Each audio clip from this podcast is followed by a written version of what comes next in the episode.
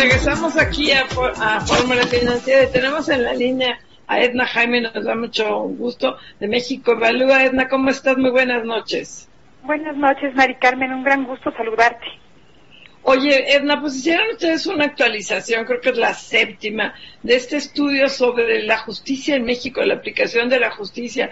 Cuéntanos qué, vamos peor, vamos mejor, porque Durazo dice que se va con la frente en alto, pero cuéntanos cómo va la aplicación de la justicia en México. Mira, Mari Carmen eh, y Pepe, buenas noches.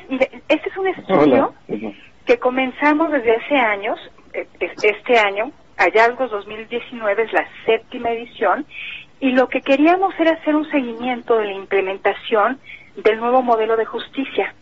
Como ustedes saben, en el 2008 tuvimos una gran reforma que cambió nuestro modelo de uno inquisitorial a uno adversarial.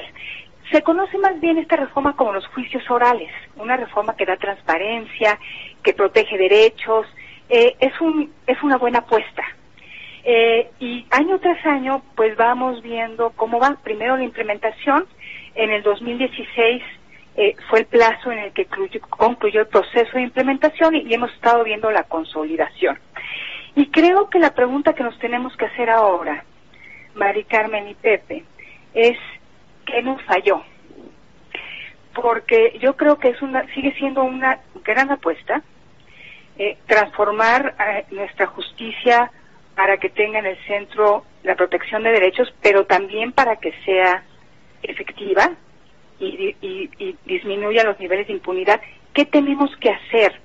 Nos quedamos a la mitad de, la transición y lo que eh, tenemos ahora son amenazas de contrarreforma. En el legislativo tenemos más de 372 iniciativas de reforma al sistema de justicia penal que disparan para todos lados y yo creo que muy pocas le dan al blanco. Entonces lo que queremos hacer con esta edición de hallazgos es presentar abundante evidencia que nos ayude a entender cuál es el problema, cómo nos ponemos de acuerdo para resolverlo, qué necesitamos para resolverlo. Yo creo que si tenemos esa discusión, si nos ponemos de acuerdo y, nos entendemos en cuál es el problema de nuestro sistema de justicia, no veo por qué no lo podamos resolver. Pero antes necesitamos que, pues, nuestros tomadores de decisión y nuestros políticos se comprometan a hacer una reflexión basada en evidencia. Porque lo que nos han ofrecido es populismo penal y eso nos puede eh, eh, pues sonar atractivo porque estamos desesperados por el tema de la impunidad y la inseguridad, pero créanme que no lo va a resolver. Entonces, eh, ¿perdón? Sí, es así. Pues no, no, por favor, continúa. Entonces, pues lo que queremos es ofrecer evidencia. Eh, hacemos, como les decía, presentamos mucha evidencia y, y bueno, y lo que pensamos en México Evalúa es que en el corazón del problema están las capacidades de nuestras instituciones de justicia.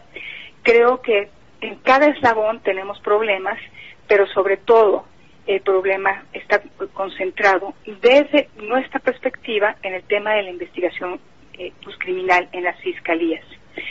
Eh, nos hace falta dinero, nos hace falta planear, nos hace falta identificar dónde están las brechas y nos hace falta, eh, sería idóneo tener una, pues, un órgano que pudiera coordinar todos los esfuerzos de evaluación, eh, de presupuestación para llevar esta reforma al lugar a la que la queremos llevar.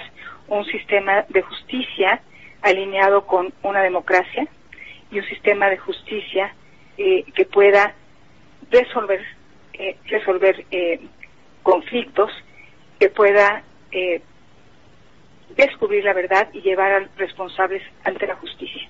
Entonces, pues aspiraciones nada chiquitas, pero pero que que si las trabajamos podemos pues, darnos el sistema de justicia que nos merecemos. Claro, oye Edna, tercera José usted cuando hablamos de, solo para darnos una idea, cuando hablamos de impunidad en México, es elevadísima, ¿verdad? En cualquier entidad del país. Este, Pepe, es, sí estamos, mira, el, el promedio nacional es de 92%. o sea, 92% de los casos, de los delitos que conoce la autoridad, que es, que es una fracción apenas de los que realmente ocurren, 92% no, no tienen una resolución. Eh, entonces, pues esto es, esto es muy grave. Hay estados, déjame, déjenme decirles, que eh, pues llegan al 99% de impunidad. Estamos hablando, por ejemplo, del caso de Sinaloa. Guerrero tiene 98.4. muy pocos casos que conoce la autoridad pueden resolverse. Y esto tiene que ver con problemas pues de capacidades, de que las fiscalías en estos estados eh, pues no cuentan con inclusive con los ministerios públicos suficientes, con policías de investigación suficientes, es, es complicado hacer una investigación criminal bien hecha. Requiere de técnica, requiere de profesionales, requiere de recursos, requiere de buena gestión de los casos, eh, de priorización, y pues no todas las fiscalías del país lo tienen. Ahora, así como te digo que tenemos estos casos que sí alarman, tenemos otros pues que son los mejores, ¿no? Eh, dentro del, del espectro de desempeño. ¿Cuáles Baja California, Baja California tiene mucho tiempo trabajando con su sistema de justicia y ha tenido gobernadores que se han comprometido con el tema. Esto es bien interesante porque tenemos tenemos variación y la variación es interesante. es interesante indagar qué genera estos resultados diferenciados. Baja California tiene un 67% de impunidad. Estamos hablando de todos los delitos que conoce la autoridad. eh, Guanajuato tiene 74%, Yucatán 83%, son los mejores. No te quiero decir que estamos, que está en un estado idóneo, eh, que aspiramos a que mejoren su desempeño, pero digamos que pues estos estos sistemas de justicia pues han, desarrollado más capacidades para lidiar con la complejidad del fenómeno delictivo. Debo decir también que es difícil eh, eh, que pues las instituciones de seguridad y justicia no estén desbordadas, eh, rebasadas completamente, porque tenemos también un fenómeno criminal desbordado.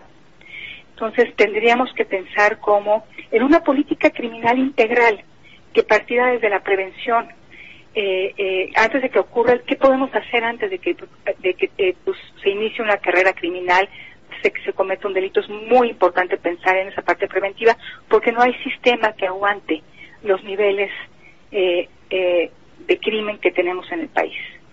De todas maneras, hicimos una gran transformación, nos atrevimos a pensar en grande en medio de un contexto bien difícil, donde pues las instituciones de justicia podrían, podrían eh, desbordarse justamente porque el fenómeno criminal pues no, pues no se ha domesticado en nuestro país. Eh, debo decirles que a pesar de, de estas notas eh, desalentadoras encontramos cosas bien importantes, cosas positivas. Este modelo está, eh, pues sí está protegiendo derechos de víctimas y de imputados. Es bien importante eh, eh, eh, solemos escuchar el argumento de que el sistema protege a los delincuentes. Y solemos escuchar el argumento de la puerta giratoria. Y con esos argumentos entonces nos ofrecen salidas de populismo penal, que no es otra cosa que decir vamos a bajar el estándar a los derechos.